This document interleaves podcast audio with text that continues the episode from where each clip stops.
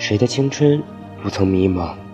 但只有经过了这一段，才有回忆的笑谈。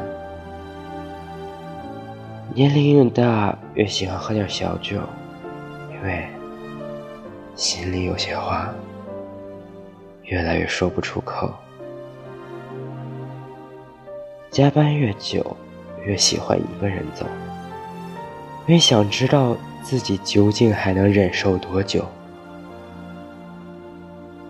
当初都是一群人上路，后来都需要一个人独处。都曾希望任何人给自己发短信，拿起手机，却又不知道应该打给谁。